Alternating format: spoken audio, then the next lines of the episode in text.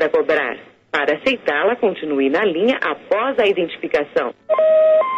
Bom dia, boa tarde, boa noite. Está começando agora mais um episódio do Era uma vez no Nordeste, o nosso podcast sobre história e cinema. No episódio de hoje vamos falar sobre Coringa e Parasita. Para quem não acompanhou o nosso primeiro episódio, onde falamos sobre o som ao redor do Cleber Mendonça Filho, pode parar de escutar isso aqui agora Vai escutar lá o primeiro episódio, depois volta pra cá, até pra entender as piadas internas da gente aqui, que a gente tem muitas. É, pra quem não segue a gente aí no Instagram, o nosso arroba é arroba Nordeste Podcast. Pode mandar suas mensagens aí de sugestão, crítica, se autoconvidar para participar do programa. A gente tá com muita demanda aí, vocês estão mandando mensagens demais, estamos lotados, mas vamos ler tudo com carinho.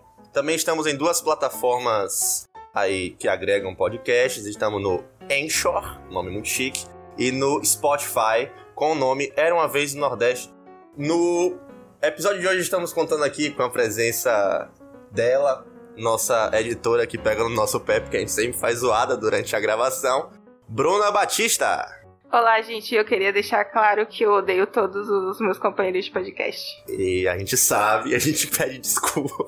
Tô cercada de parasitas. É. Do. Na minha frente aqui temos ele harmonizado facialmente com sua barba bem feita, Eric Moraes. Olá, compas. Eu queria dizer que estou rindo internamente da piada de Bruna. é bom a gente rir, porque como ela é editora, ela tem o um poder de fazer a gente soar burro, Eric, e sem graça. Então a gente tem que respeitar.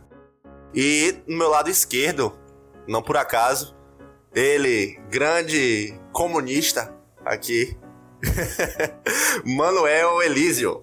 Você fica enchendo muito minha bola aí, a galera do PCO vai pegar no meu pé. Mas tem uma música que pode resumir o podcast de hoje, que é aquela do Bom Chibom, Chibom que é do de cima sobe e o de baixo desce. E tem muito a ver com o programa de hoje. Tem muito a ver, foi uma introdução sensacional. Bom você pontuar o PCO. Lembrando que isso aqui é um, um podcast de estudante de história, então se você não quer ouvir sobre comunismo, meu irmão, desliga essa porra.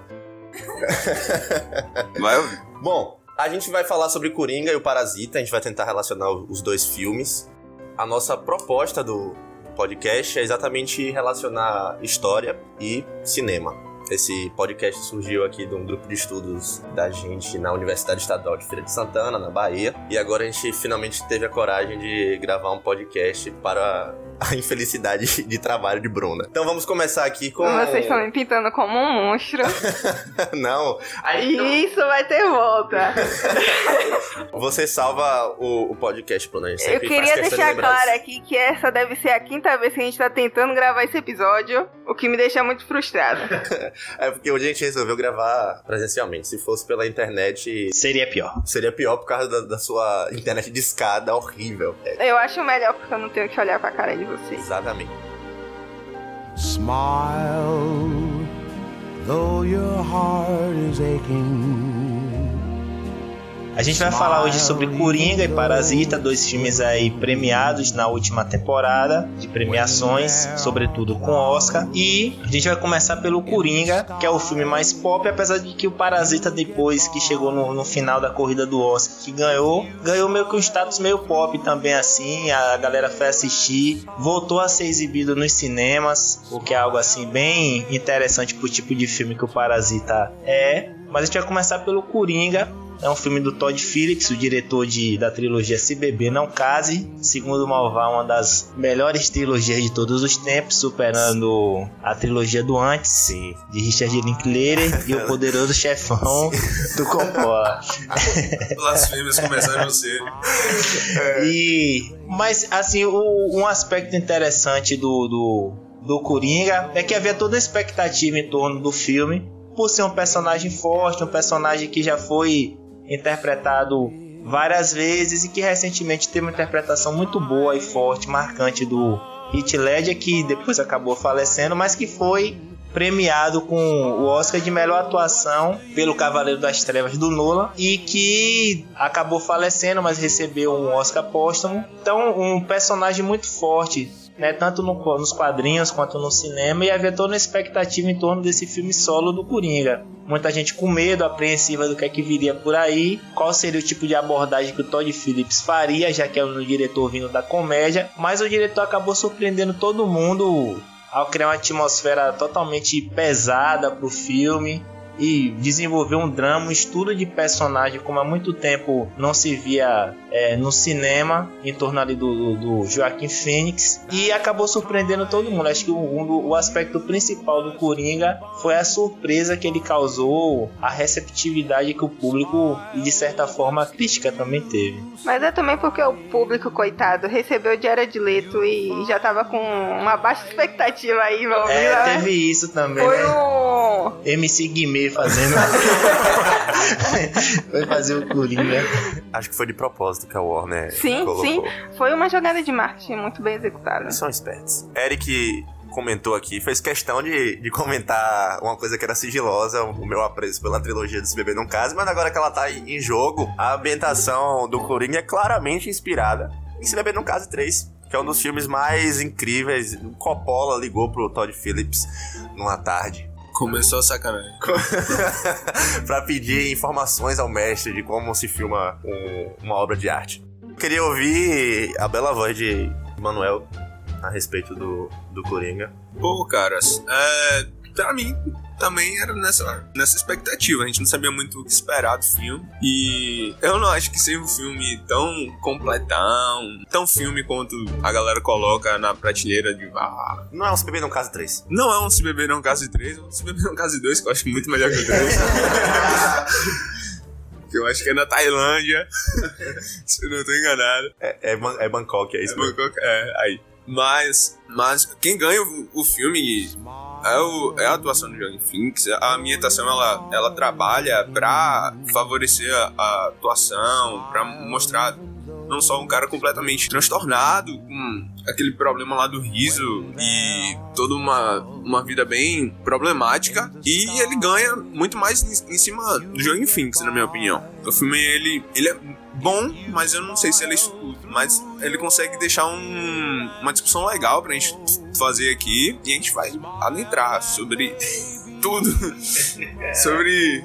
sobre tudo que a gente tá planejando. Manuel, não precisa ficar com medo, não, que o Todd Phillips não vai ouvir o nosso podcast. Se você quiser falar assim, não é tão bom quanto as pessoas dizem, você pode falar que essa informação não vai chegar a ele. Brunita. O problema é o fandom cabresteiro, né? É, é coisa que a gente precisa se preocupar. Pra quem não é da Bahia, cabresteiro. Cabresteiro é aquela pessoa que, independente do que o ídolo faça, tá ali sempre apoiando e sempre passando pano. Olha aí. Informação. Agregando ao vocabulário de vocês aí. Sim, eu, eu fui assistir esse filme, eu não assisti na, na estreia, eu demorei bastante para assistir por, simplesmente por falta de patrocínio, ou seja, não tinha dinheiro por ingresso. eu fui com minha mãe já quando ele tava no limite para sair do cinema. E eu fui num hype muito grande porque eu vi muitos reviews falando sobre o Coringa. O quanto esse filme é foda. E eu já fui naquela nossa. Quando eu cheguei lá e assisti, sei lá, eu saí meio depressiva, como eu já contei aqui pela. tô contando pela décima segunda vez.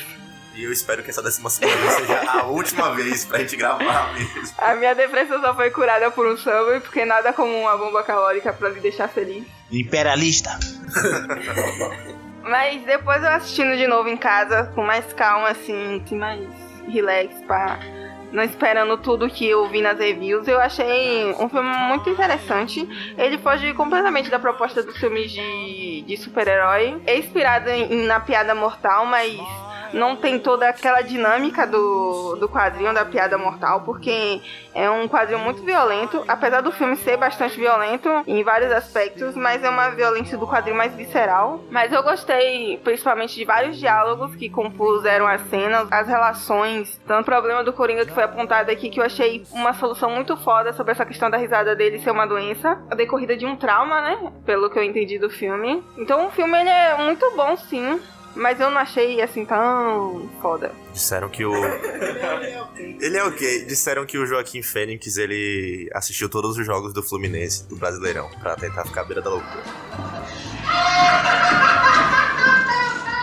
Eu queria lançar uma pergunta para vocês. Uma pergunta muito séria e importante. Gotham é a pior cidade de todos os tempos da, da ficção. Ela é pior que Feira de Santana. Caralho, ficção, você tá. Você tinha que restringir aí em vários aspectos, porque tem várias ficções aí que são muito calamitosas. Vamos dizer que Gotham não é pior do que a cidade de Mad Max, por exemplo. E aí? E aí você me derrubou agora, não tenho nada pra falar. Eu acho que essa discussão é um caminho sem volta, viu? Eu digo assim... no- Ficção é muito extensa, Eu vou, pô, tem várias eu vou, obras eu aí. vou melhorar minha. Depois da patada de Bruno aqui, eu vou melhorar minha, minha pergunta. Eu quero que- pensar com vocês a relação. em relação à ambientação do, do filme. O que é que. A maneira como a cidade de Gotham é retratada na, na, na tela significa. Porque Gotham é uma cidade que sempre é assim. Todos os filmes do Batman, Gotham é. Puta que pariu, os caras têm um pinguim como vilão, então é uma cidade muito desgraçada e eu queria que vocês trabalhassem um pouco com isso. Qual é o significado de Gotham estar daquele jeito ali? Acho que tem uma inspiração muito forte ali na obra do Scorsese, né? Isso foi declarado pelo diretor, muita gente falou sobre isso. O Scorsese ele tá envolvido na produção do filme. A gente não sabe até que ponto ele se envolveu. Dizem que ele saiu na fase inicial e tal, mas enfim, ele é acreditado como um dos produtores do filme. E o próprio Todd Phillips declarou isso, que ele teve uma inspiração muito grande na filmografia nos filmes de Scorsese. E ali você vê claramente muita inspiração, principalmente de dois filmes, né? Do Taxi Drive e do Rei da Comédia. Então é meio com a junção dos dois filmes. E a, ambientação de, de Gotham ali parece muito com a ambientação que Scorsese fez pro Taxi Driver. É ali em Nova York, em Taxi Driver. Tá falando comigo? ele não entendeu a Ele, referência ele não do assistiu, filme ele, ele não tá assistiu, citando. ele não assistiu. Ele cita os filmes sem assistir, ele é assim. Mas não é, Ele é tá falando comigo. Ele é um porque poser. Ele é um poser. É diferente, mas o que enfim, é? Talk to me. Não é, tá falando comigo. é o que? Tchau, to me. A versão dublada de, a, a versão dublada de Taxi Driver é muito melhor do que a versão legendada. Estudante Mas eu acho que qualquer versão dublada dos anos 80, 70 é, é muito fantástica. Os caras dublavam com, sei lá, botavam o microfone numa batata. A qualidade é, é sensacional. Não, pô. E as gírias da época? A ambientação. Tá falando comigo? Tá falando comigo? Tá falando com quem então? Aqui não tem mais ninguém. Mas enfim, eu acho que a ambientação do Coringa de Gotham tem muito a ver com esse ambiente criado pelo Scorsese e pelos filmes daquela época. Então são ruas sujas, ruas escuras, parece que tá sempre chovendo, tá sempre à noite, não tem sol, as ruas meio poluídas, o lixo pelas ruas, enfim. E aquilo ali, eu acho que o mais interessante aí é que ele aponta para alguma coisa da sociedade, quer dizer, aquela ambientação, o espaço urbano que é demonstrado ali, sujo, poluído, escuro, ele demonstra alguma coisa daquele estado, daquela sociedade. Eu acho que Gotham ela é, uma é uma representação clara de Nova York dos anos 70. Toda a questão da Eu sei, criminalidade, da, da 70. corrupção, que eu, eu falo isso pelo o que se passava nos filmes, principalmente Sim. os filmes de tira, que a gente via como era a cidade sempre cheia de lixo, os filmes da época de nosso querido Eddie Murphy. Sylvester Stallone, Sylvester Stallone. Stallone Cobra. Eu nunca assisti Stallone Cobra. Você que ele ia falar louca de polícia. é, Também. é um grande filme. É, mas essa questão da cidade, eu acho isso porque Nova York, ela teve um período de corrupção muito, muito gritante que foi documentado em várias obras. Depois de ter um processo de, de reforma que melhorou, teoricamente, várias coisas na cidade. Mas eu acho que Gotham é, é bem inspirada na, na cidade de Nova York. Eu tenho essa visão, né? Meio infantil do- dos filmes que eu assistia quando eu era criança. E eu acredito que é uma, uma, uma visão baseada na realidade da época. Sim. Também tem um reflexo, acho que aí é, Manuel Elísio pode falar melhor como Com um certeza. grande comunista que Grande é, comunista, grande nossa. leitor de Caio Prado Júnior e adjacências. É, que é o final dos anos 70 e início dos anos 80 é o período que marca a transição de um certo estado de bem-estar social que estava posto ali e que você tinha algum tipo de seguridade social colocada ali né, para os sujeitos e você, e você passa pro, pro estado neoliberal, onde os sujeitos são colocados à própria sorte, quer dizer, cada um por si agora, alguma coisa que o Estado garantia, ele vai cada vez menos garantir, e isso é posto no filme em relação à assistência social, que as pessoas com algum tipo de transtorno mental deixam de receber e são colocadas à própria sorte, como o próprio personagem é, do Coringa, que inclusive tem um nome que eu não lembro agora. Qual é o nome do Coringa? João Carcará. Não, o Arthur nome do Fleck. Arthur Arthur Fleck. Arthur Fleck. É, tipo, é deixado à própria sorte isso acaba tendo uma consequência. Mas acho que é interessante falar sobre esse contexto ali do, Sim. do, do, do que é o Estado neoliberal e do que ele faz com os sujeitos. É cada um. Eu não gosto de usar indivíduos. Sim. É cada um por si, Zé Ronaldo contra todos. Esse é Ronaldo mamando nas tretas da saúde. Essa, essa piada vai se ficar bem restrita à Feira de Santana, tá É. Manuel, agora que Eric levantou a bola pra você. Eu acho que eu vou deixar a bola passar. Mas é nessa leva mesmo. Tem uma leitura em diversos quadrinhos e algumas, alguns que viraram séries. Você tem isso no Demolidor, você tem essa ambientação. Não só em Nova York. O Nolan tentou fazer uma ambientação de Gotham como uma Chicago eh, no- no- na trilogia do Cavaleiro das Trevas. eh, na trilogia do Batman, que tem o Cavaleiro das Trevas presente, uma releitura do Nolan sobre o quadrinho e tal. E também tem o, o cenário político dos Estados Unidos ali na década de 70, 80, que foi se consolidando justamente com esse desmonte da, desse estado de, de bem-estar social. Eu gosto de pensar bastante no, no Coringa como um sintoma desse projeto, que é um, que é um projeto dado, que é um projeto é, liberal e, e burguês. Uma galera provavelmente está se cortando nesse momento. Mas. Burguês é, cortado é, é um burguês bom.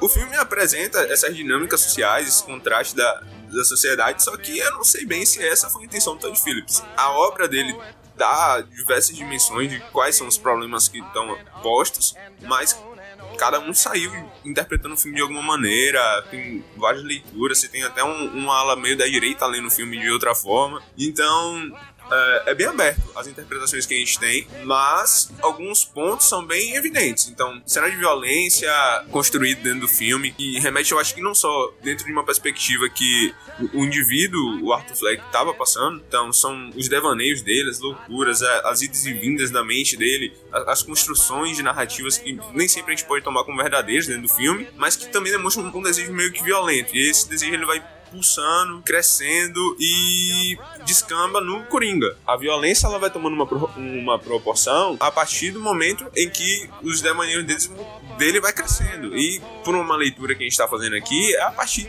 desse desmonte do estado de bem-estar social, mas também pode ter outra, outra leitura sobre o filme. É um filme rico na questão de trabalhar, a galera que manja de psicologia também deve ter uma leitura massa sobre, sobre como o personagem é construído, mas é nesse cenário que, que o filme ganha valor pra gente estar trazendo ele aqui agora e fazer uma leitura com o próximo filme, que é o, que é o Parasita. A gente tem um, um cenário bem posto, que é do desmonte do, do, do estado de bem-estar social, e a proposta burguesa, na leitura que eu faço. A gente tem a família Wayne como, como uma proposta burguesa. Então, geralmente, no cenário muito próximo que a gente está vivendo agora, quando as instituições burguesas ela- elas não estão dando conta, elas se apresentam como uma falha, você tem essa iniciativa da burguesia de apontar para onde ela quer. E, e geralmente ela se apresenta como sensata, como de centro, como alternativa melhor posta para dentro do cenário da realidade, que é isso. A democracia burguesa é votar no menos pior e geralmente o menos pior é a burguesia. Família Wayne é a família do João Amoedo. Sim, inclusive o João Moedo, vá a merda. que banqueiro que- safado. Ah, que desabafo, que desabafo.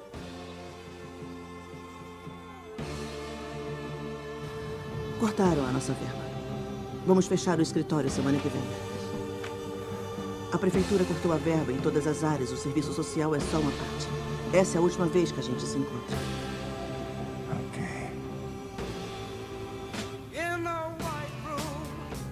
Eles estão cagando para pessoas como você.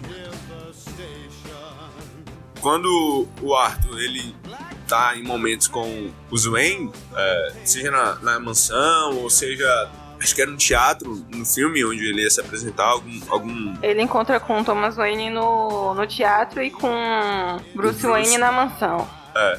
No teatro são cenários bem, bem colocados, são cenários limpos, é, o banheiro é, é bem iluminado, a, a, mansão ela tá em tons pastéis, mas ainda é um cenário limpo, bem arrumado, que contrasta com todo o cenário do filme. Então, a, a, a construção da, dessa dinâmica que, que, que é posta no filme entre um sujeito que depende do Estado de alguma forma para ter uma assistência médica, para cuidar da saúde mental dele, e essa saúde é cortada, e uma família se apresenta como proposta para uma situação de crise e que só reforça as medidas que já são implementadas, é o espaço de disputa do Arthur no sentido de se apresentar como uma proposta radical. Agora, não sei se a leitura do, do Todd Phillips apresentar a, a, proposta radical de uma esquerda que seja violenta. Se é nessa perspectiva que ele tenta se apresentar, ele consegue de alguma forma. Ele parte de que a esquerda ou de que uma mudança no, no cenário burguês ela é violenta. Tony Phillips é comunista. Não, essa ele... é a questão. Eu acho que não é. Não, não tem uma leitura. Ele é, rapaz. Comunista. Você não sabe nada da vida do Todd Phillips. o Todd Phillips, ele andou muito com Marx e Engels nas periferias da Alemanha Manuel. E foi daí que ele tirou a ideia do Coringa. Ele teve que esperar. Imagina o tempo que ele teve que esperar de 1848 pra fazer esse filme. Pode continuar. Você tá ouvindo, né? Você tá ouvindo agora. Teve alguma dose de tóxicos nesse comentário, mas é... tudo bem. Não estamos usando drogas. Ainda.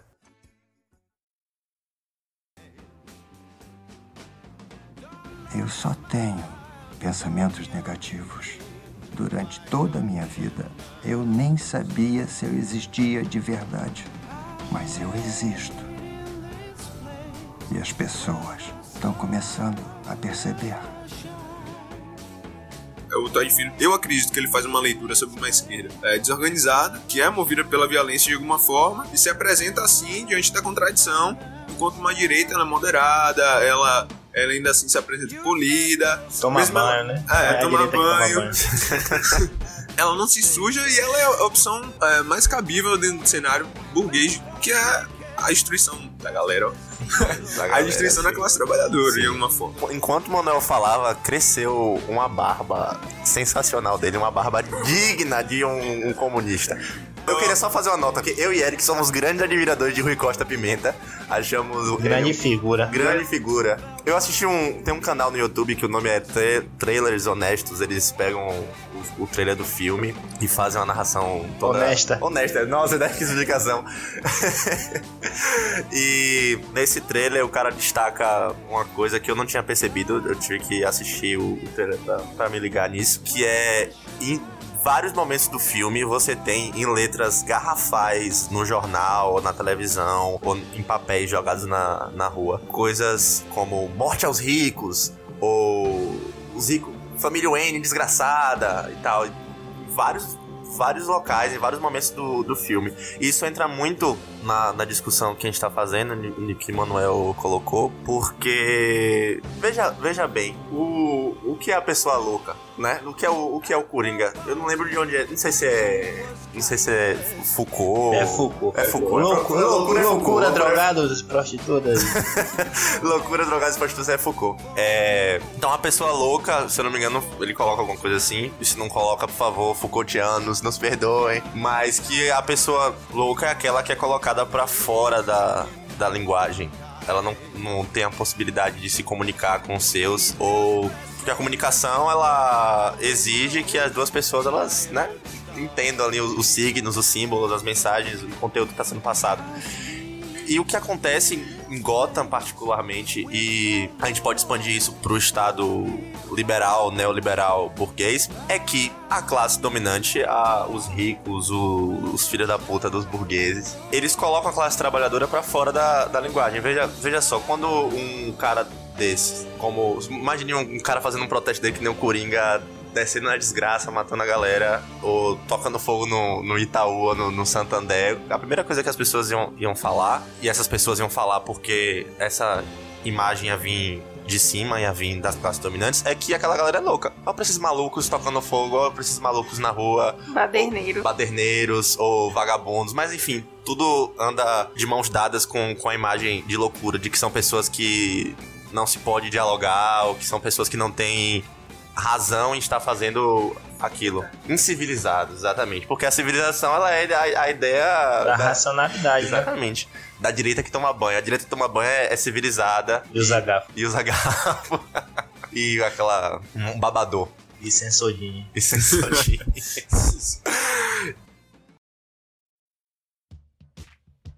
Quando me chamar, pode me apresentar como Coringa?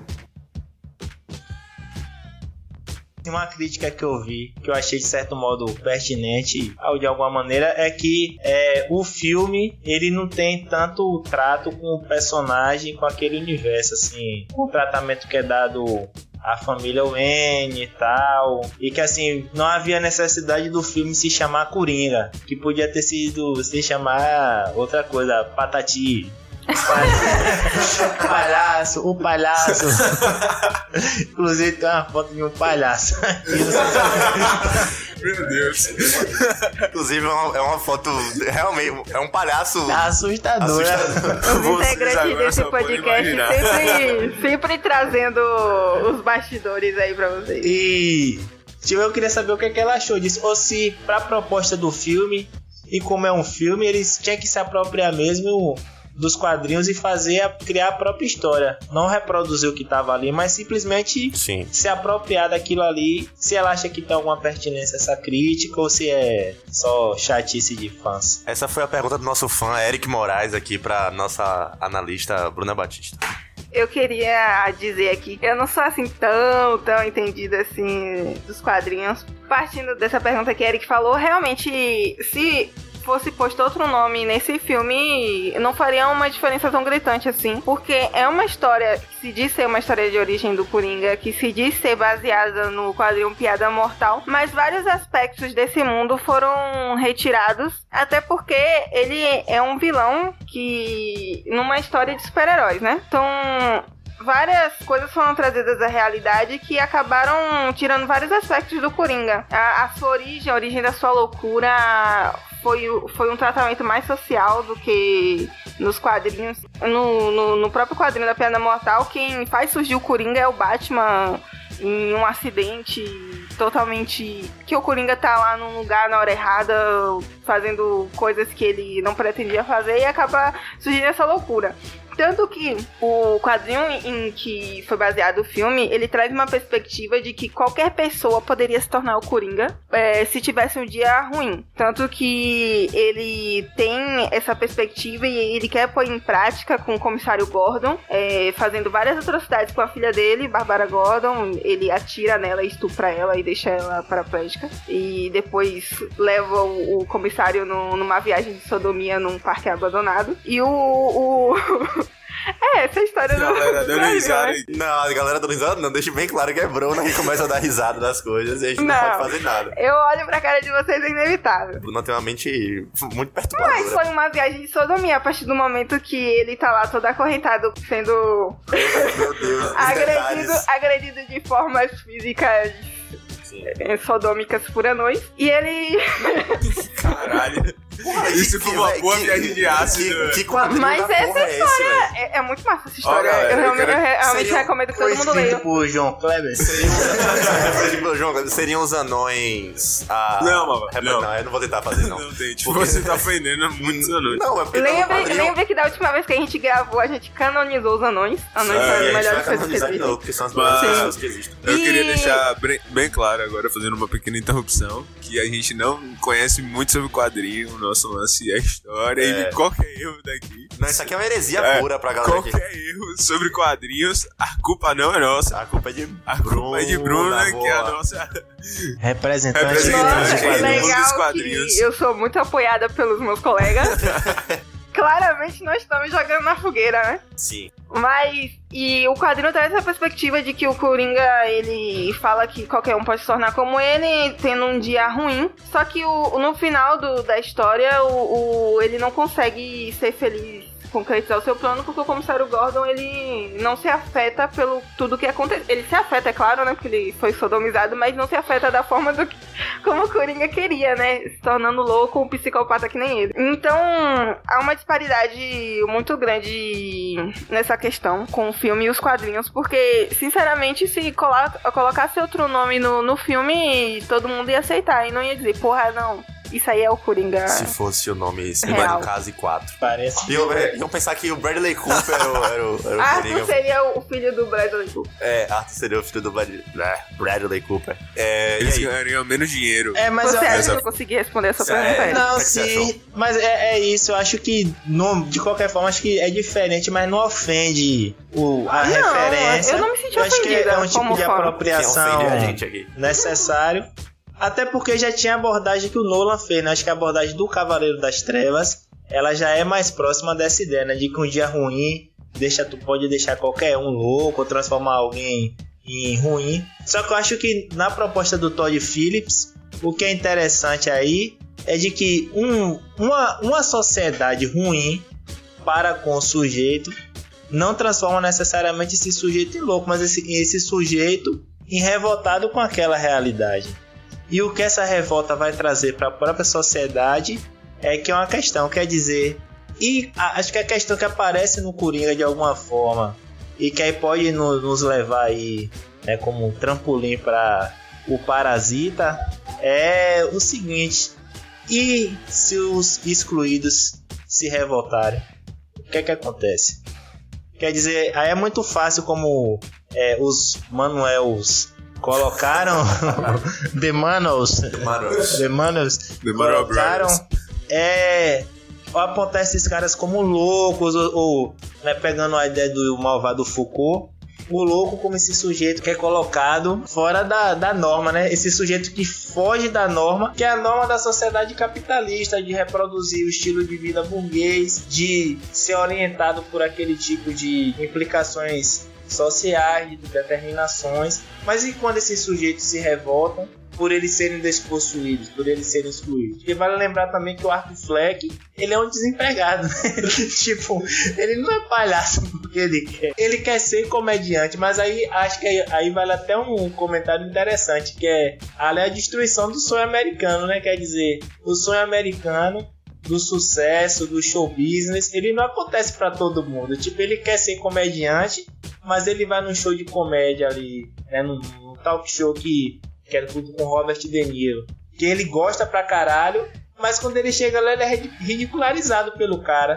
Ele vai lá só pra ser ridicularizado, quer dizer, o show ele não, não cabe todo mundo.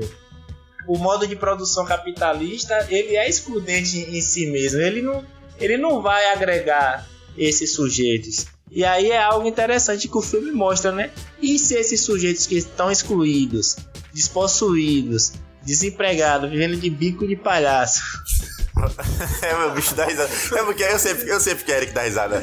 Não, É, porque tipo assim. Porque você lembra do Patati, velho. Você Não, lembra do Patati, ta- velho. Também, mas porque aquilo ali pode ser romantizado, tá ligado? E, Tipo, ah, vamos romantizar o cara que tá pegando trampo aqui de palhaço na, na rua.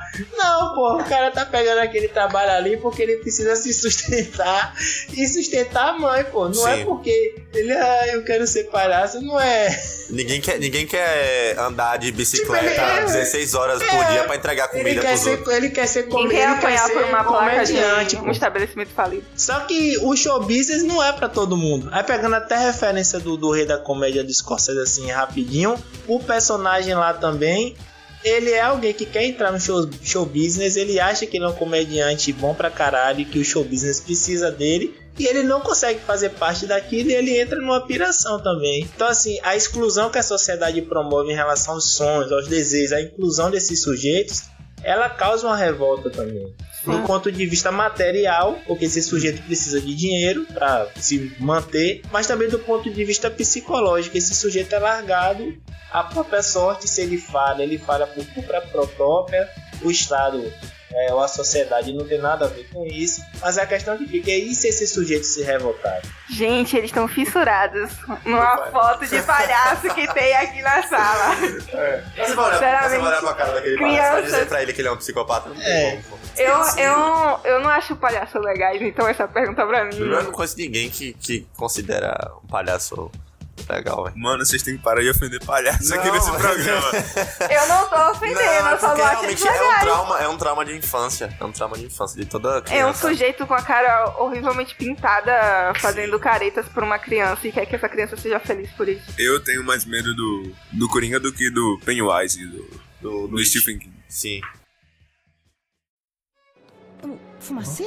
Ainda fazem esse tipo de coisa? Parece que sim. Vai, fecha a janela. Deixa aberto. Vamos ter dedetização de graça. Vai matar os percevejos. É, tem aparecido muitos. Ai, que fedor! Eu disse pra você fechar a janela! Uma- as matérias ridículas que passaram logo quando rolou esse boom do- dos entregadores de, de iFood, Uber Inclu- Eats. Inclusive, eu queria falar isso: que se o Coringa se passasse hoje, ele ia ser entregador do iPhone. É, Vestido de palhaço. Veja você. Ou do Uber Eats. O- a, matéria, a matéria trazia assim: o, o trabalhador que resiste a toda crise, o trabalhador que vai atrás, o trabalhador vai tomar no cu, pô. O cara não quer trabalhar andando de bicicleta. Eu acho- Eu acho que a gente rompeu uma barreira. Uma barreira. Não, velho. É porque, velho, presta atenção. Como, é porque é ridículo. Você trata aquilo ali como se fosse uma possibilidade, como se a pessoa tivesse ali Fosse uma com- escolha. Como uma escolha, entendeu? Como, ah, essa é a minha alternativa ao, desem- ao- ao desemprego. Velho, essa é a sua única alternativa ao desemprego, tá ligado? Essa é a alternativa que foi colocada. É a alternativa que, que a sociedade neoliberal mudou ali. O, a discussão em, em Caliban e a Bruxa, da Silvia Frederich. Um livro muito bom, fica aí de recomendação.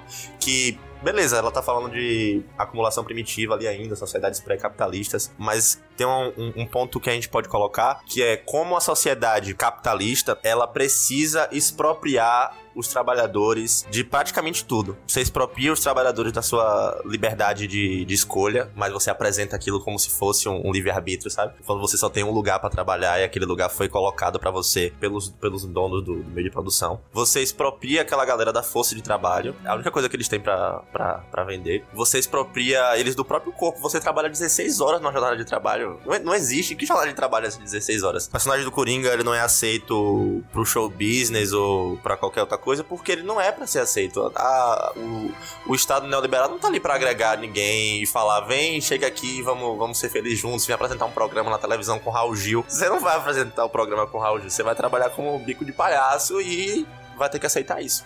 Ou Ou se revoltar. se revoltar. E é o ponto importante aqui agora, olha só que ponte sensacional levantada por Eric para o Parasita. Esse cara é sensacional.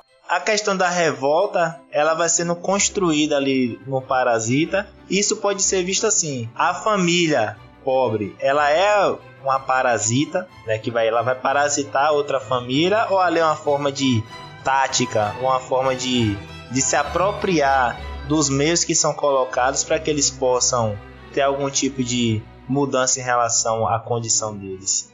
É uma tática, uma tática parasitória, né? É como Ela juntou as duas coisas, tá vendo? Você achou, você achou que ela não ia conseguir é, reverter essa, essa pergunta. Mas é tipo assim, a- aquela família, ela se encontra numa situação em que ela vê que a última, a única forma de ela se reerguer, né, sair do fundo do poço, é- são as medidas que elas tomam. Então elas se aproveitam do sistema para as brechas que o, o sistema tem para poder sobreviver. Então, se o, o jeito é, é enganar aquela família, o jeito é, é sugar aquela família, eu vou fazer isso. Mas isso, mas eu acho que isso não é uma coisa necessariamente que pode ser julgada a partir do momento que eles foram postos naquela situação, né? Pela sociedade como tá posta ali. Eu- a gente não sabe como são os direitos trabalhistas lá na Coreia. Mas aparentemente tá todo mundo fudido. Vide a cena da. Vide a essa cena do, do alagamento ali. Toca o hino da Coreia Popular aqui Não, no vi, fundo. vi, vi a cena do. O que é do uma fumacê, porra. Porra, aquela cena do fumacê é foda, velho. O que é uma, uma surpresa muito grande, principalmente pela forma que o, esses países aparecem na mídia pra gente. Eu já contei, em- eu não lembro quando, mas eu acho que eu já falei sobre isso aqui com os meus caros colegas, sobre eu não assisto televisão, né? Mas lá em casa eu não posso me livrar disso, vi- visto que minha mãe ama novelas e Luciano Huck. Ela está. Não, peraí, Luciano Huck não, porra. Ela assiste todo sábado, pô. Caralho. Eu não vou privar ela disso, né? Porque eu Não, não, tá tranquilo. não Quem sou a ditadora cultural. Eu, eu tô parasitando ela, né? Estando lá na casa, então eu não posso ditar as regras. então eu vi uma entrevista em que. Acho que foi uma entrevista, uma reportagem, sei lá. Que Luciano Huck vai pra Coreia do Sul e mostra lá uma cidade uh, muito limpa, toda tecnológica, onde o sistema de lixo ele é subterrâneo e as pessoas só abrem uma portinha lá nos prédios magníficos e brilhantes deles e jogam lixo e não vem nenhuma sujeira naquele paraíso distante do nosso. E quando esse filme traz uma realidade em que pessoas moram no porão e, e vivem daquela forma, é meio chocante. Eu achei bastante chocante quando eu vi o início da- do filme, a cena do, do fumacê que vocês falaram. O fato deles estarem morando ali no, no porão de uma casa e, e é só derrota. Tem uma matéria do, da BBC aqui do Brasil. Quer dizer, não sei se é BBC aqui do Brasil, eu acho que tem, né? É, você que era só traduzido. Que, inclusive, tá no, no YouTube.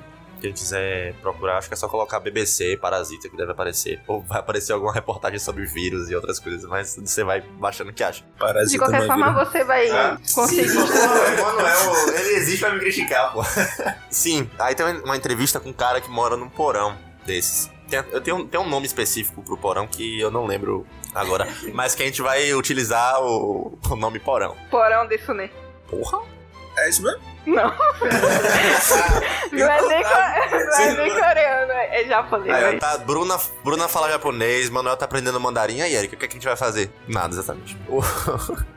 E nessa entrevista, o cara tá falando como é naquele porão e tal. E no fim da, da, da entrevista tem uma fala que é, que é bem sintomática, que ele diz assim...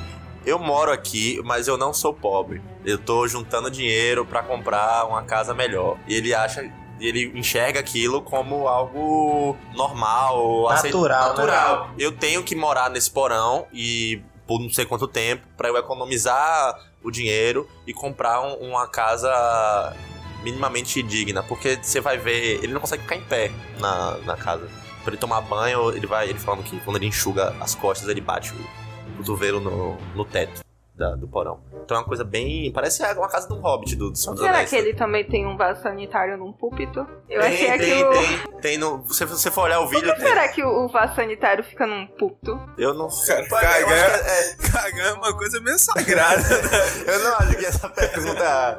Ela. Faz ali uma situação bem desconfortável, porque é uma parede elevada ali, meia parede, onde o vaso tá posto, que a pessoa praticamente fica curvada, assim, batendo Mas- no teto. Ó, tem Ela tá curiosidade se curvando sobre. ao deus da. Curiosidade sobre cagar. Na China, por exemplo, não existe vaso, cara. Vaso... Mas eles cagam da forma correta, que Eles eles cagam cagam de copo. né? Da forma correta, não. Pô. É, você tá me ofendendo aí. Ah, pô, é, eu-. Que porra é essa? Gente, a- aqui no ocidente estão começando a vender banquinhos de para pessoas cagarem de forma correta, que é pra elevar as pernas, porque quando a gente, a gente faz cocô da forma normal, tem lá um negócio lá que, que dificulta o, o, o cocô passar pelo reto, pô. Por isso que a gente faz tanta Entendi. força. A conversa ela É. entrou nesse. Sabe? Mas é cultura, pô. A gente Aqui tem a que gente, a gente não trata, a gente ensinar trata nossos conteúdo ouvintes. fecal também. Não somos. É sério, pô, eles cagam da forma certa. Não, mas a, a discussão ela gira em torno de uma, uma merda, né? Que essa Que é a sociedade. sociedade. 제시카 외동딸 일리노이 시카고 과선배는 김치모 그는 이사촌 Sim, então ele enxerga aquilo como, como normal, como natural. E retoma aquela a, a discussão que a gente estava fazendo agora há pouco em relação ao bico de palhaço e ao trabalho de que o pessoal faz agora pro, pro Uber Eats e pro, pro iFood. Se você for é, entrevistar algumas pessoas, claro, elas vão colocar aquilo como cansativo, elas vão colocar aquilo como eu tenho que fazer isso porque eu tenho que, que alimentar minha família e tal. E se eles não fizerem aquilo, eles não vão conseguir. E eles, tão, tão, tão- eles veem essa como a única possibilidade, e é a única possibilidade colocada. Mas não é natural. É importante que a gente coloque isso. Não é natural. É uma coisa construída, uma coisa fabricada, com muito cuidado e com muito carinho pelo Estado neoliberal, para poder explorar o máximo que ele conseguir aquelas pessoas. O lucro, em última instância, e as pessoas abaixo de tudo. E Se é- fodam todos. Se fodam todos, basicamente E, isso. e aí, se nesse sentido, se o, o Coringa ele revela o sintoma de uma sociedade doente, o parasita seria a estrutura dessa sociedade, seria o corpo. O filho da puta me roubou né, ganadora. e você pedindo o meu silêncio. Aí fora, pô. Ele gostou muito dessa frase. Manuel falou com todo carinho na reunião de elaboração do podcast. Não, vamos falar sobre isso aqui. Isso aqui é um tópico. Eric ouvindo, eu vou roubar esse sacana. esse sacana nem vai ver a hora que eu roubar ele. É porque já a gente tá, a Eric é gente tá cobra, falando né? de parasita. Ai, então eu adentrei no, no- na narrativa e me apropriei. quer Mas é justificar. É, provavelmente.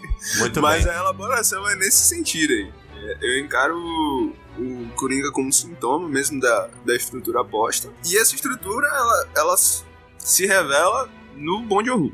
Na filmografia do Bong Joon-ho, que trata bastante dos dilemas e das contradições que a gente encontra numa sociedade capitalista. né? Acho que o primeiro filme dele que ganha grande nome, acho que foi uma das maiores bilhe- bilheterias da história da Coreia do, do Sul, foi o Hospedeiro. E depois ele adentra também no, no mercado americano. Acho que o primeiro filme do mercado é, americano dele é o Expresso da Manhã, que é uma baseado numa charge francesa. E ali é o manifesto do Partido Comunista dele, onde ele bota as contradições de classe. É impossível pra quem já assistiu Eu não assisti, Manuel. Eu quero que você Aqui me é zona de spoiler.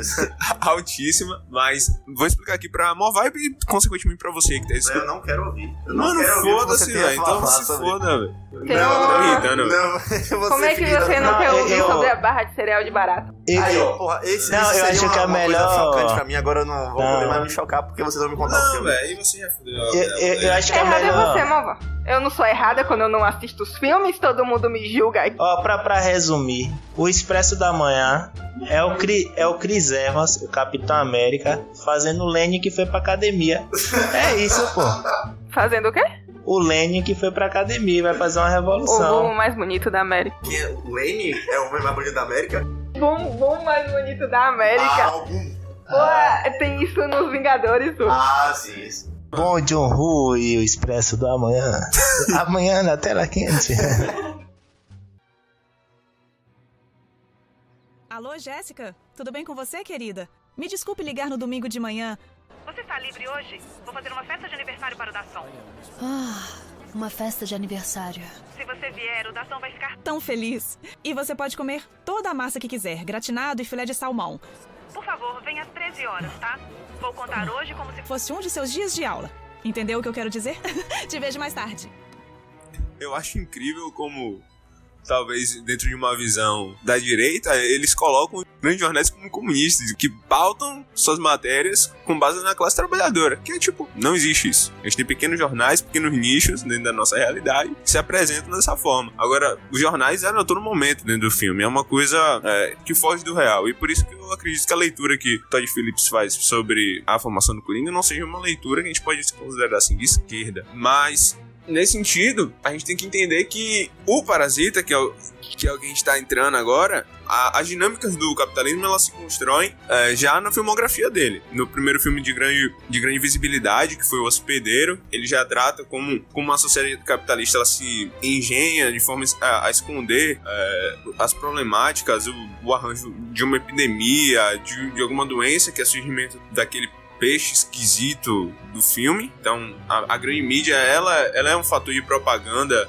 Eles distorcem a todo momento qual é o verdadeiro motivo do que tá acontecendo naquela cidade lá na Coreia. E em O Expresso da Manhã é basicamente como ele aponta a estrutura como um todo. Ele mostra a contradição do capitalismo, mostra a dinâmica de classe dentro do trem, é inspirado em uma, uma charge francesa, se eu não estou enganado. É o primeiro filme do mercado americano do Bong Joon-ho, se eu também não me engano. E depois ele vai para o woke já que já tem um debate sobre veganismo, sobre como o mercado capitalista se apropria da, da, das pautas insurgentes aí sobre alimentação, meio ambiente e como tudo é, uma, é meio contraditório.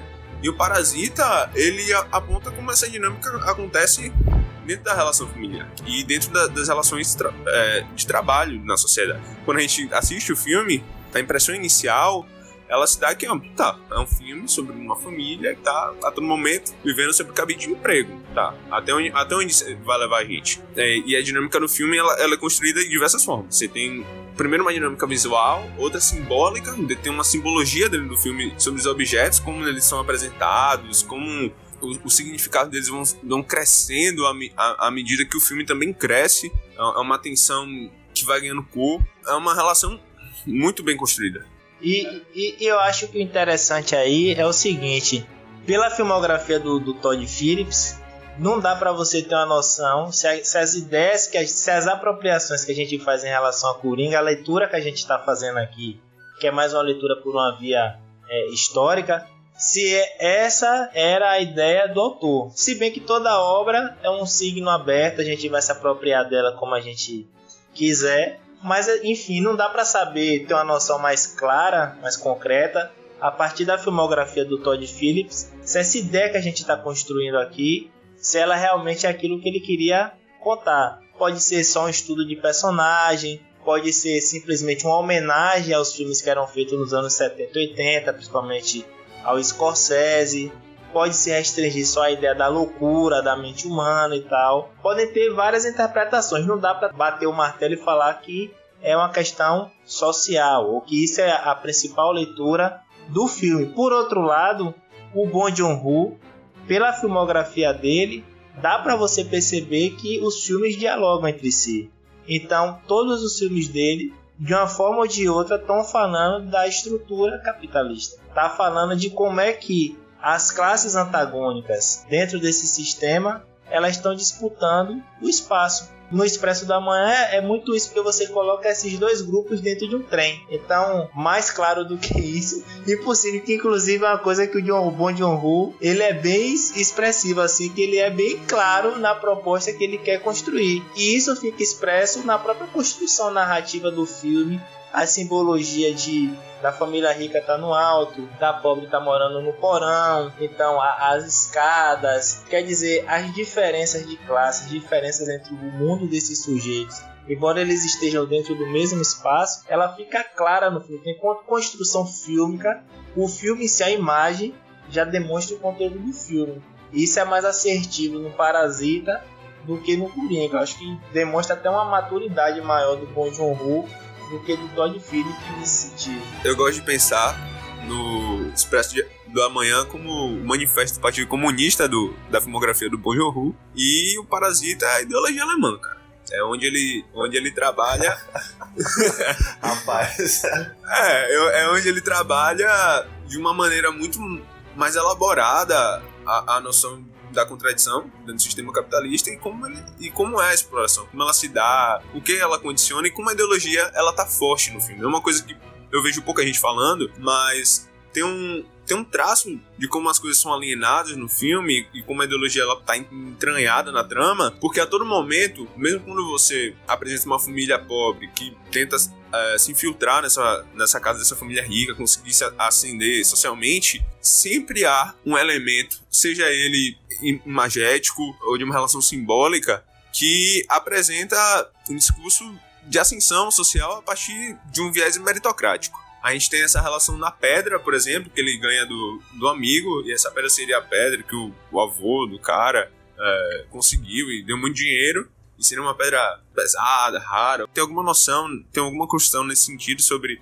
o porquê dessa pedra trazer sucesso, dinheiro, etc e tal. E durante a, a, uma das cenas, que é a cena da enchente, essa pedra boia. No final do filme, a família está completamente destruída, é, as relações que foram construídas dentro é, da casa, como tática de sobrevivência e tudo mais, elas estão completamente rasgadas. Ainda, se, ainda existe o, o sonho liberal de se construir é, riqueza e fortuna até o momento que você pode libertar o outro. Esse discurso ele é presente dentro do filme a todo momento. Não há outra dimensão para aqueles sujeitos, não há, não há outra, outra ideia, não há outra alternativa a não ser a, a libertação individual dos sujeitos. Não é um projeto de, de grupo, de grupo mas é, tem uma palavra que descreve melhor, é, de emancipação, porque não se emancipa sozinho, se emancipa na coletividade. E não há esse projeto. O liberalismo ele não, ele não, não pretende a emancipação, ele pretende a representatividade nesse sentido. Então, o empoderamento se dá poder ao indivíduo. É, transforma esse indivíduo em sujeito. É, não se,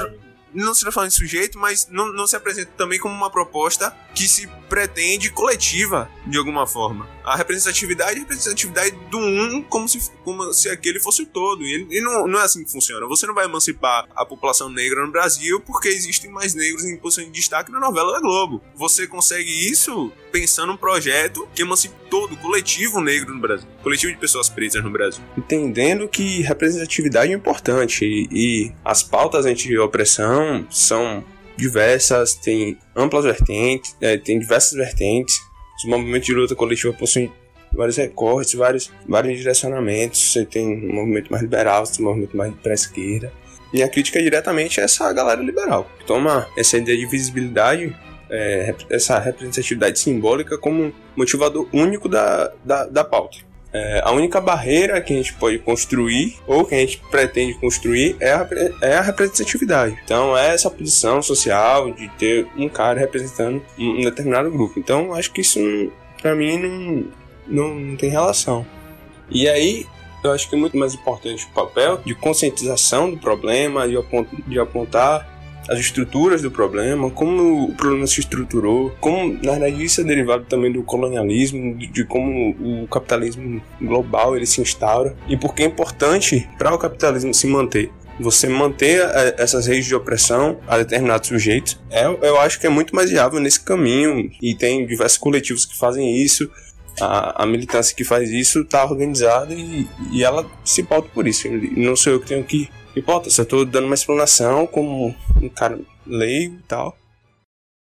Veja essa pintura. É tão metafórico. É realmente forte. É forte, não é? Eu vejo que você tem olho para arte. É um chimpanzé, não é? É um autorretrato. Ah, com certeza. É. A perspectiva de um jovem artista escapa à nossa compreensão. Uhum. Ou talvez seja o gênio expressivo de Dasson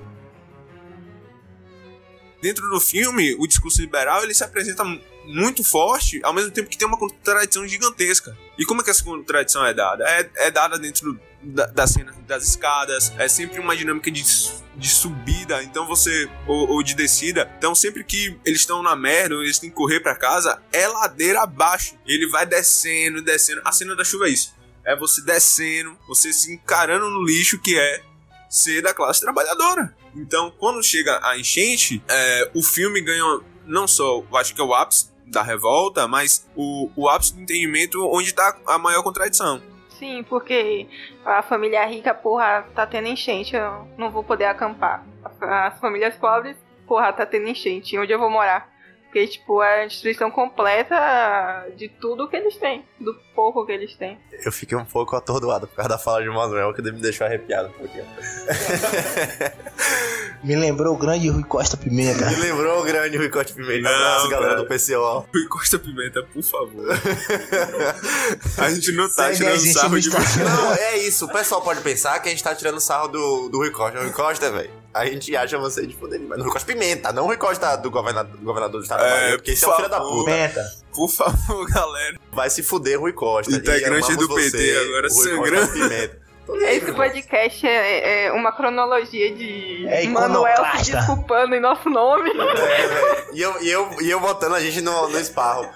Rapaz, a, porra, fala de Manuel, matou todo mundo aqui. Todo mundo tá caindo no chão agora, nesse exato momento, gravando o podcast uma brincadeira boa que a gente pode fazer, que é pensar de fato quem é o para... quem são os parasitas do, do filme. Porque no primeiro momento, na primeira análise, numa análise mais rápida, você assistiu o filme, você pode ter a impressão de que o parasita são aquelas pessoas que estão ali numa atividade parasitória evidente. Você pode pensar que são os integrantes daquela família ali que estão entrando na casa do, dos riquinhos. Mas se você for olhar um pouco mais a fundo, se você for prestar atenção assim no- nos detalhes, você vê que quem são os, os parasitas são os filhos da puta dos caras que estão empregando eles. E por quê? Você tá parasitando não só o tempo daquelas pessoas, o pai, que eu, eu acho que o pai é o primeiro a, a conseguir o emprego, ou é o, é o filho? É o né? filho. certo. Ele dá aulas de inglês. pra- Exato, o filho dá aula de, de inglês. Então o filho começa a dar aula de inglês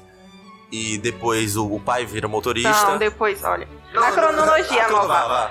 Filho, irmã, pai e mãe. Pronto. Filho, professor, a irmã Professora de arte. professora de arte pra aquele moleque imbecil que não consegue segurar um lápis e a mãe acha que ele desenha maravilhoso. É o Picasso, como se qualquer coisa que um filhinho que tem 10 horas de aula particular pudesse fazer. É uma coisa espetacular.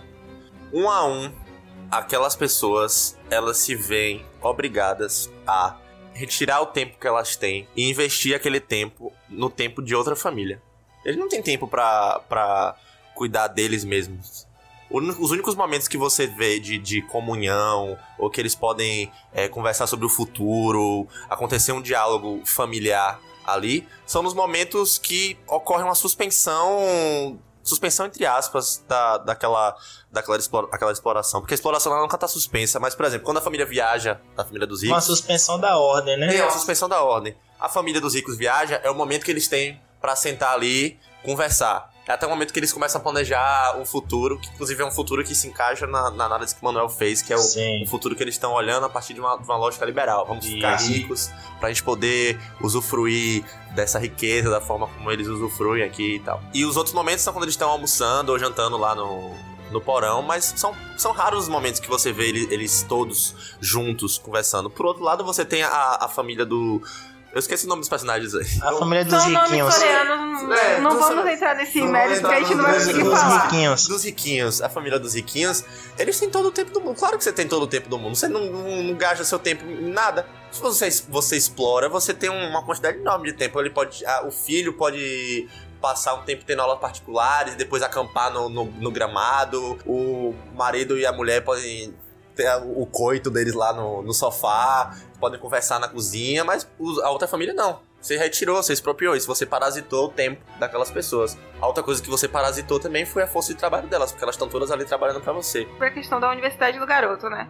E ele não conseguiu entrar na universidade e a gente entra no mérito. Essa família tá tendo aulas particulares, vide a, a primogênita, né? Que Sim. é a quem ele tá dando aula de inglês. Que esse tempo que ele perdeu não conseguindo entrar na, na universidade não vai ocorrer o mesmo com aquela menina. Não, ela vai Porque conseguir. ela foi totalmente preparada em todos os aspectos Sim, pra o- aquilo. pra ele E conseguir. ele não, não teve tempo, porque ele tá trabalhando pra conseguir o dinheiro pra poder. ele precisa fazer caixas de pizza. Como é Sim. que ele vai estudar se cada caixa de pizza vale não sei quantos centavos pra você conseguir um, um dinheiro suficiente, você tem que fazer não sei quantas caixas de pizza e, e se uma dobradura sair errado, já é um centavo que você perdeu que vai fazer diferença. Inclusive, isso da caixa de pizza, nos momentos que eles estão conversando, eles ainda estão tendo que trabalhar. Eles estão conversando e fazendo a caixa de pizza, né? Tipo, não, não para em nenhum momento. Eles têm que estar o tempo todo trabalhando, porque se eles não trabalharem. E é algo que é, cai em umas ações automáticas que eles já estão tão enfincados naquele trabalho de dobrar a caixa de pizza que eles já não olham mais para o que eles estão fazendo. Eles só pegam e, e ficam conversando e as mãos vão trabalhando num modo totalmente automático. Sim, aquela onda do me- pra...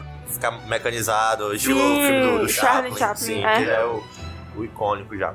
O Manuel já colocou aqui em relação que não é um, não é um projeto de emancipação, que, que na verdade é, um- é um- uma coisa individual, enfim, dentro de uma lógica liberal. E é muito importante que a gente separe qual, qual é a diferença primordial ali entre tática e estratégia. A gente discutiu um pouco de, de Sertor. Apesar de que ninguém entende Sertor, Eric.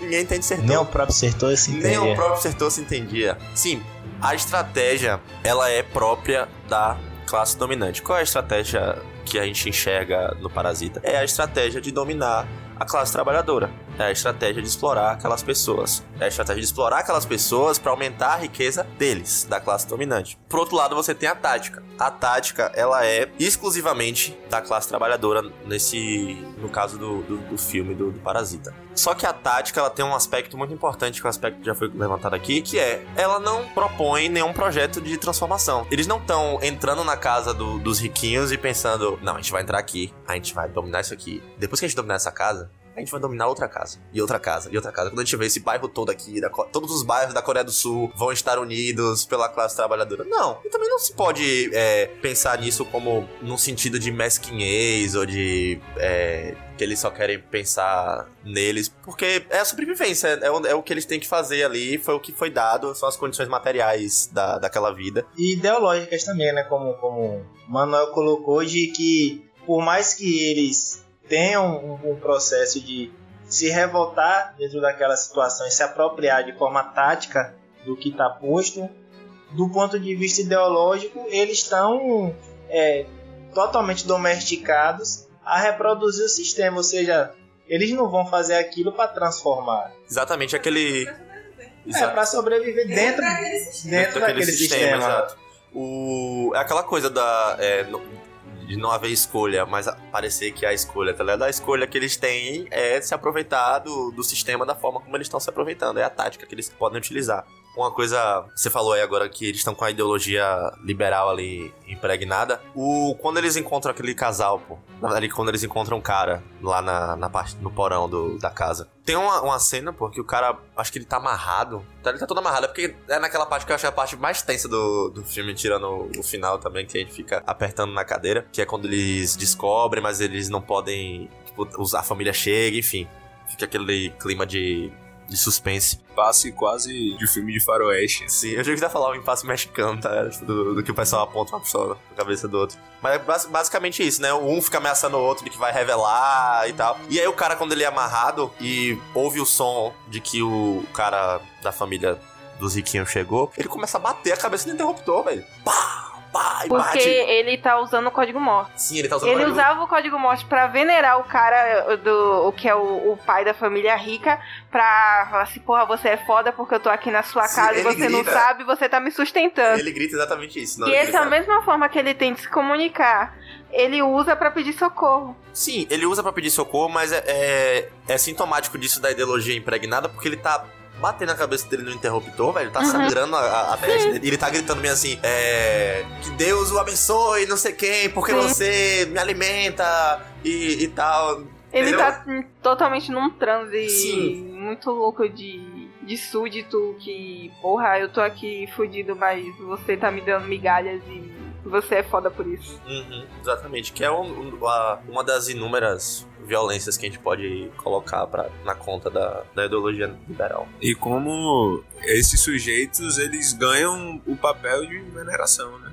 Eles ganham esse papel de destaque da classe trabalhadora como um sujeito a ser alcançado. Mas um legal também, trazendo, vou me apropriar aqui de uma frase do, do Ariano Suassuna, é que a sociedade, a sociedade ela é burlesca e caricata, né, cara? É, enquanto Ele fala com uma naturalidade que parece que é dele, porra. Já viu? é porque a sociedade ela é burlesca e caricata. O que a gente tá se apropriando aqui, o tema é a apropriação. É, o tema aqui é a a apropriação. apropriar Continue com sua apropriação de Ariano Suassuna, por favor.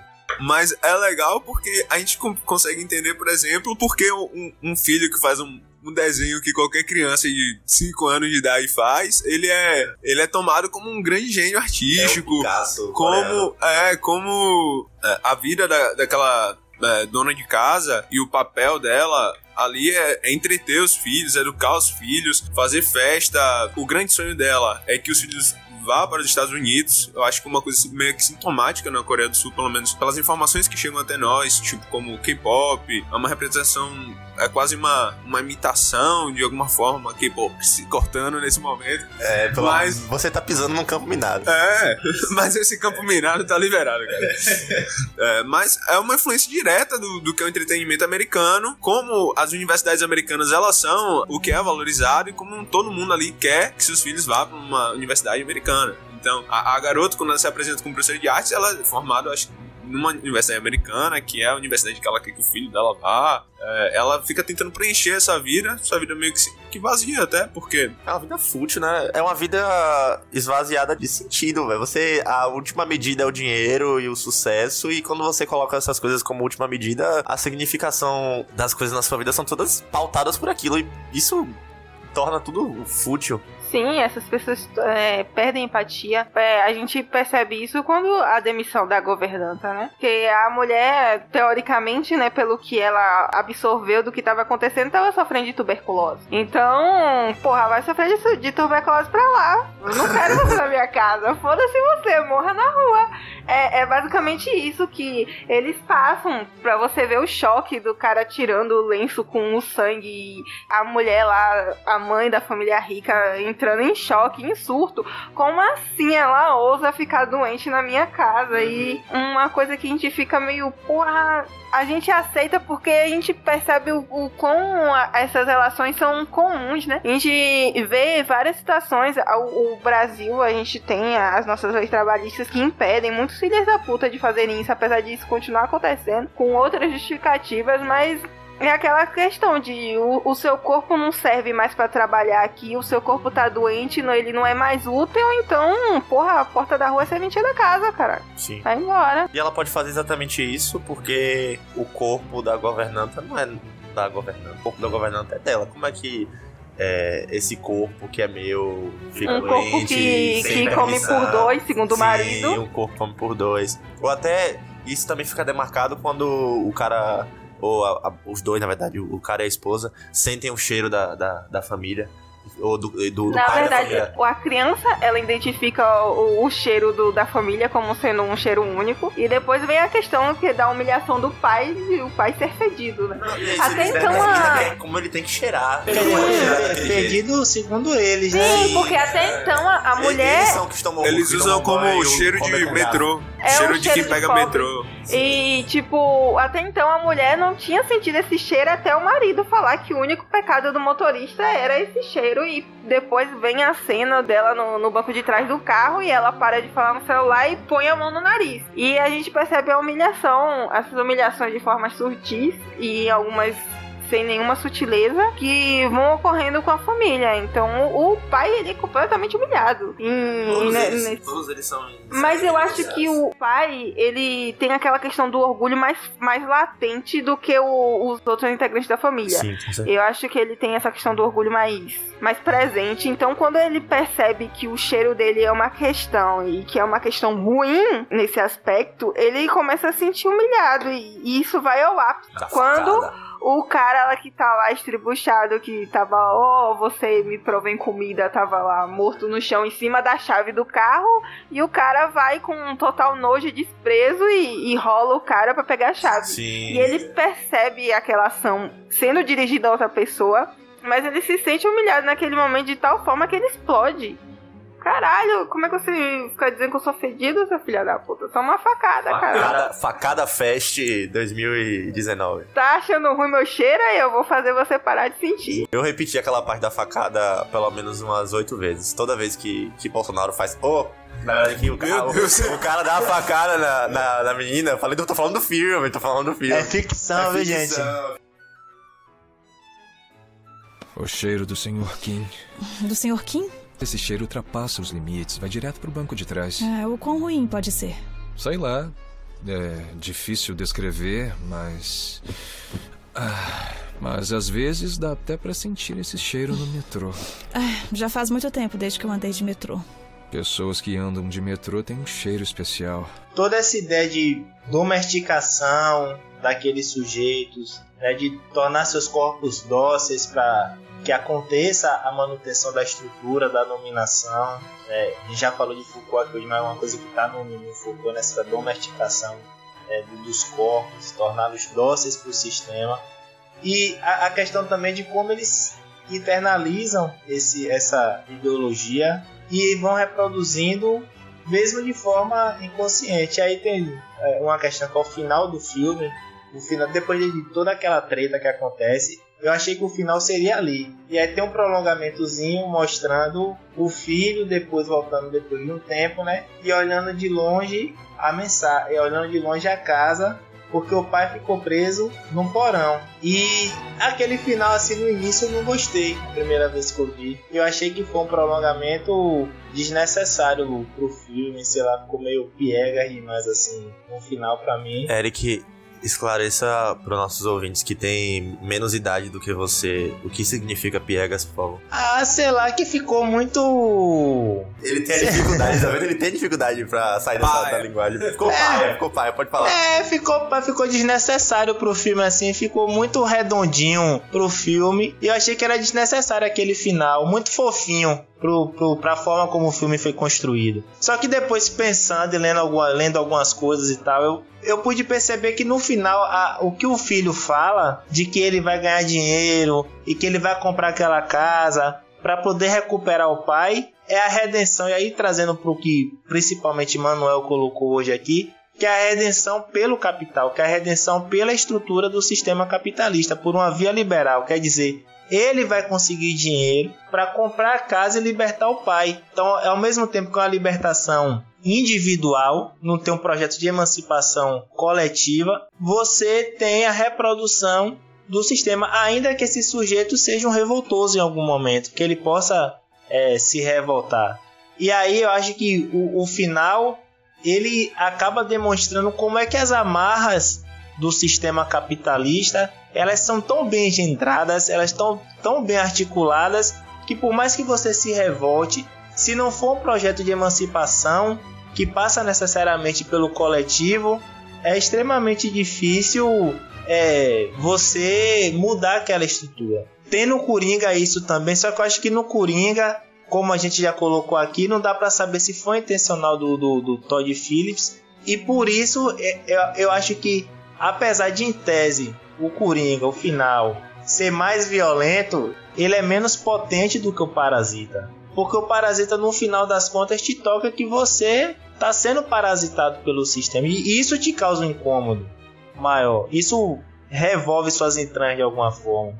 E no Coringa você tem mais uma catarse, alguma coisa assim, que não necessariamente leva a uma reflexão maior da estrutura que está posta. É, só um comentário, e também no Coringa, essa catarse de uma maneira desorganizada, é. violenta. Você tem as problemáticas postas e elas são interpretadas por quem tá assistindo, mas dentro do filme ele não se engenha a uma proposta de revolução. Aquilo ali não é revolução, galera. Não é violência revolucionária. Não é violência revolucionária, é revolta pela revolta. Acho que ali é a revolta dos indivíduos. Sim, não tem, um, não tem uma proposta de, de mudança significativa. O Coringa ele é tomado como um símbolo antissistema e por isso ele pode ser. Ele é tão lido de diversas maneiras. E eu acho até legal que ele seja lido dessa forma, porque é um personagem muito complexo. É, tem suas particularidades, tem um, um, uma leitura que vai na, no psique dele. Ele é apresentado agora como um produto social pelo Todd Phillips, mas ele também foi explorado como um cara que tinha múltiplas versões de si mesmo no, no filme do Nolan. Mas é isso. Eu não vou repetir essa frase.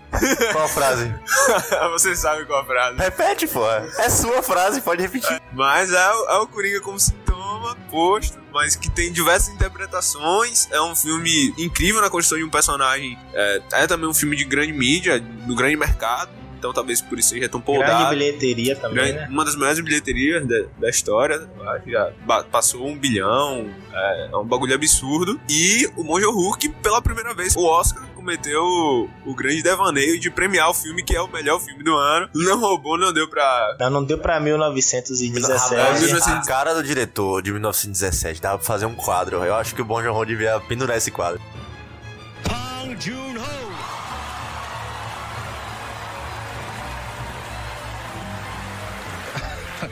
땡큐. 아, 좀 전에 그 국제 영화상 수상하고 이제 아 오늘 할 일은 끝났구나 하고 이제 릴렉스하고 있었는데.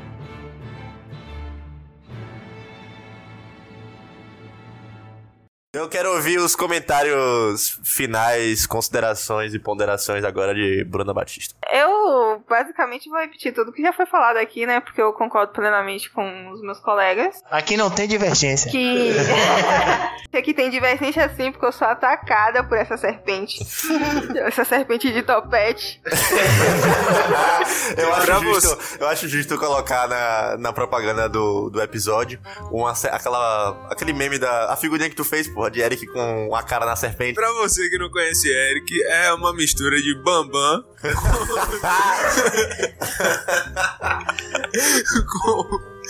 com. Eu não vou participar disso, não, irmão. Eu não vou participar disso, não. É um bambam com o Leonardo DiCaprio barba. Cabrunco, É, que se você, mistura. se você quiser conhecer Eric, é só você procurar uma casa de show que ele atua como gogo boy aí nas noites de Feira de Santana. Duro. sushi erótico. é, ele trabalha no sushi erótico. Grande sushi erótico. Bom, eu vou finalizar aqui dizendo a frase de um grande pensador que o Coringa é um sintoma e o Parasita é a estrutura. Vamos agora para um momento muito especial do nosso podcast, que é o momento onde a gente sugere tudo que a gente assistiu durante a semana, ou leu, ou que a gente também utilizou aqui para elaboração desse episódio. Então vamos primeiro com Bruna, sugestões, leituras, filmes, séries, desenhos, mangás, animes, soft porn, qualquer coisa. Como sugestão, eu assisti essa semana uma série que eu achei muito boa em vários aspectos, que ela traz um- uma releitura fantástica do... Fantástica porque eu digo que ela traz elementos fantásticos de, de fantasia mesmo, sobre a colonização da África. Eu, pelo menos, tive essa visão ao, ao ver a série, que se chama Carnival Row. Ela traz toda uma perspectiva de um país que foi invadido e foi disputado por nações nações imperialistas e como essas pessoas, no caso, essas criaturas, porque são faunos e fadas e lobisomens, são marginalizadas dentro daquela sociedade que se des- desenvolve a partir dessas relações. E é bastante interessante o desenvolvimento de toda a trama da série. Então, como aquelas criaturas elas são alvos de preconceito e como a mistura de seres humanos com essas criaturas é visto como algo pecaminoso. Vários aspectos são atribuídos pela a falta de desenvolvimento tecnológico dessas criaturas. Então é uma discussão muito interessante que é trazida nessa série, então eu recomendo que todos assistam. Muito obrigado, Bruna. Mal De nada, você vai falar agora, porque eu tô falando que você vai falar. Eu acho incrível a petulância da pessoa. Eu sou apresentador, velho. Você tem que Não existe apresentador aqui, não é? Eu não sou eu que apresento as honras do podcast toda vez. Você só faz a O abertura. poder, o poder aqui é horizontal. vamos colocar no Instagram a votação pra me destituir de apresentador e votem todos sim, porque eu não suporto. É muito difícil. Eu queria dizer abaixo a democracia nesse sentido, porque a democracia já nos fudeu em vários aspectos. Vídeo, o nome, Ó, o pera aí. nome desse podcast que foi escolhido democraticamente por meio de votos de pessoas que não sabem votar e que foram aliciadas por um. A democracia, Por um burguesa, é um negócio a democracia burguesa é um negócio complicado. Corpo do Bambam, carinha do Leonardo DiCaprio. É como eu gosto de pensar. Corpo quê? Corpo, do, Bambam e, a rostinho carinha do Leonardo DiCaprio. do Leonardo Achei DiCaprio. que a gente ia falar ao mesmo tempo agora. Eu gostava tanto do Leonardo É, DiCaprio. agora você vai começar a, a gostar mais. Não, ele vai me trazer Eu não sei. Assim, eu acho que tem algumas leituras curtas pra fazer aqui, que eu acho que cabe dentro da discussão que a gente fez. O Manifesto do Partido Comunista é sempre de lei, muito pequenininho. Pra, pra ler, você acha facinho no, no PDF e também vídeos muito bons, seja da Sabrina Fernandes do Tese 11 ou do Jones Manuel também no YouTube. Você sempre acha vídeos legais pra eles explicarem ali, se você quiser uma coisa depois de ler. Você pode levar pro seu trabalho, Você pode levar pros seus amigos. apresentar pros seus amigos. Acho que essa ideia é Você legal. subir numa bancada com o manifesto do Partido Comunista É. e ler em voz alta, sabe? É, eu Eu recentemente li Escritos Revolucionários do, do Malatesta. Me surpreendeu. É, é muito bom. Também é uma leitura boa pra você fazer junto com o Manifesto do Partido Comunista, porque os dois são muito pequenos, acho que os dois juntos devem somar, deve ser umas 100 páginas, 110 no, no máximo. E é bom pra você confrontar visões ali, dois conceitos diferentes, anarquistas e, e comunistas, e pensar como esses dois lados da classe trabalhadora pensam a exploração sobre eles. Filme, eu nunca mais assisti, eu não tenho mais tempo pra fazer essas coisas, então não tenho sugestão filmográfica pra dar. velho. Sugere algum filme de Tarantino, que é sempre uma Véi, boa opção. Não, não, eu não, velho, na moral, por que as pessoas acham que eu gosto de Tarantino, velho? Tarantino é um cineasta mediano, e quem acha o contrário, Nada. manda um e-mail e me refuta, porque eu acho mediano. O cara tem Eu fetiche por pé, Bruna. Você não pode julgar os feitiços dos outros, Mabá, porque são feitiços. Ah, não, de pé eu posso. Não. Quem é você pra julgar feitiços? Mas você cara, tá tá sentado, mano. E você tá, você tá de sapato, Eric, também não dá pra... Sem meia. Sem meia ainda. Quem é que usa assim, pelo amor de Deus? Ah, eu tenho uma sugestão de filme. Eu quero sugerir um grande filme. Não só Se Beber Não Case, o 3, que é uma obra-prima, como também o filme da Grande Família, que eu estava assistindo recentemente. Eu quero sugerir, véi! Porque Manuel sempre me critica, porra. Eu tô na minha tomando na sua, não. Você tá fazendo cara de desaprovação que eu não, não aprovo. Que tem, inclusive, uma grande leitura marxista ali, a partir da Agostinho Carrara. Sim, com certeza. Então, essas são as minhas sugestões. Manuel Elísio. Aí, pronto, pra você falar suas sugestões, eu vou fazer cara de desaprovação também. Vai lá, manda bala. É, a minha sugestão é você acompanhar a própria filmografia do Bon Joon-ho com o Expresso da Manhã. Você lê até o quadrinho, que eu acho que é, o título, se eu não me engano, é o Perfurador, então o Perfura Neve, é um quadrinho francês. E é isso, cara. Se deleite nesses filmes. Um movimento que tá acontecendo, pelo menos na academia, de reconhecer alguns filmes que fogem um pouco do eixo, mesmo assim, co- continuando racista, por exemplo. A gente não viu, a gente teve poucos trabalhos feitos por diretores negros. É, Na verdade, só teve um trabalho. Acho que não foi nem de diretor, foi uma atriz. Até o Chris, o Chris- Rock fala na, na hora que ele apresenta: tipo, rapaz, como o Oscar evoluiu. Em 1920 não tinha nenhum indicado negro. E agora é 2020, temos um. Então, tem essas problemáticas, mas a gente também não tem que ficar esperando muita coisa do Oscar, né? É a galera, a grande, a grande indústria americana se presenteando dos filmes que elas mesmas fazem. É um festival regional. Mas é sempre legal a gente conseguir ver alguns trabalhos que realmente são bons. Tipo, não ficar premiando o discurso do rei, que é, porra, puta filme merda. como o melhor filme do ano. É, sendo que não é, tá ligado? É só um, um filme de gente branca fazendo coisa de gente branca. Fica o recado aí, você, Melo. Rei Gago. Foda-se, meu irmão. É, entendeu? Mas a gente tem um trabalho que foi muito desvalorizado eu quero deixar aqui, que é do Jordan Peele. Um dos melhores filmes do ano que não foram reconhecidos, apesar de ser um, um nome que já circula no mercado americano, que é o Us, que é um filme legal também, um filme que poderia a gente trazer pra esse debate, mas a gente deixa mais pra frente porque tem muita coisa pra gente fazer e se deleite aí com essas indicações. Valeu!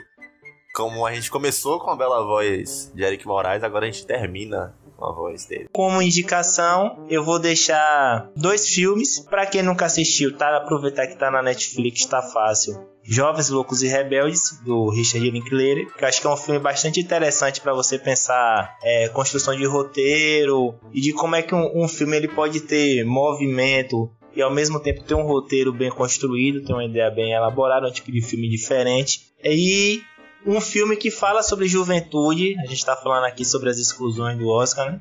Sobre a perspectiva da mulher, que é um filme que tava na Netflix também, não sei se tá mais, que é Califórnia, que é um filme brasileiro da Marina Persson, que é atriz e diretora, apresentadora. É um filme que pega uma menina ali dos 15, mais ou menos 15 aos 18 anos, e, e vai falar sobre o processo de amadurecimento que a gente já viu retratado várias vezes no cinema na perspectiva masculina, na perspectiva feminina, que é algo raro assim. E é um filme bem interessante porque tem traços autobiográficos, então se passa ali nos anos 80, então tem todo aquele processo de direta já, um contexto político por trás e traz discussões bastante interessantes assim sobre amadurecimento e tal. E é isso. Então é isso, fica aqui mais um episódio do Era uma Vez no Nordeste. Lembrando que, se você não nos segue no Instagram, estamos lá, arroba Nordeste Podcast. E também estamos no Anchor e no Spotify, com o nome Era uma Vez no Nordeste. Deixem. Fala, Eric, fala, o que é que tu quer? Nos siga Rui Costa Pimenta.